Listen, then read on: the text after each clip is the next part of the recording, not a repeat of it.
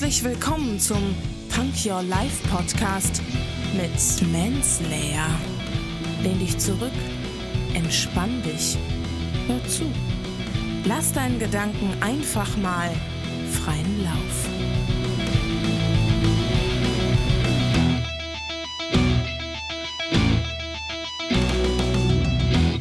Hände hoch, Ohren auf und herzlich willkommen zu einer neuen Punk Your Life Folge. Zitate.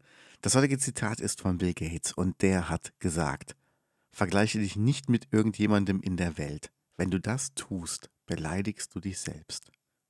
Ja, und das macht doch jeder von uns. Ach, wir sind doch in bestimmten Gebieten und ähm, sei es Privatsport, sei es beruflich und vergleichen uns dann mit einem Kollegen oder mit einem, den wir bewundern und sagen, ja Mensch, der hat es ja geschafft, wie hat es nur gemacht und, und, und, und, und.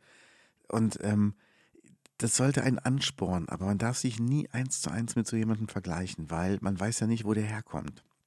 Wenn jetzt jemand sagt, äh, ich bin Selfmade-Millionär geworden, aber seine Eltern waren schon Multimillionäre, dann ähm, ist das keine große Kunst mehr, weil man einfach einen großen, starken finanziellen Background hat, der einem auch jegliche Angst nimmt und jegliche Existenzsorge. Und man kann da einfach leichtfertiger agieren. Wenn jemand sagt, ähm, äh, ich habe einen IQ von 44.360 Milliarden und dann erfindet er halt irgendwie sowas wie Windows oder Microsoft, dann ist das halt auch was. Ähm, wenn du diesen IQ nicht hast, wenn du nicht dieses Verständnis hast, dann wirst du das nicht schaffen.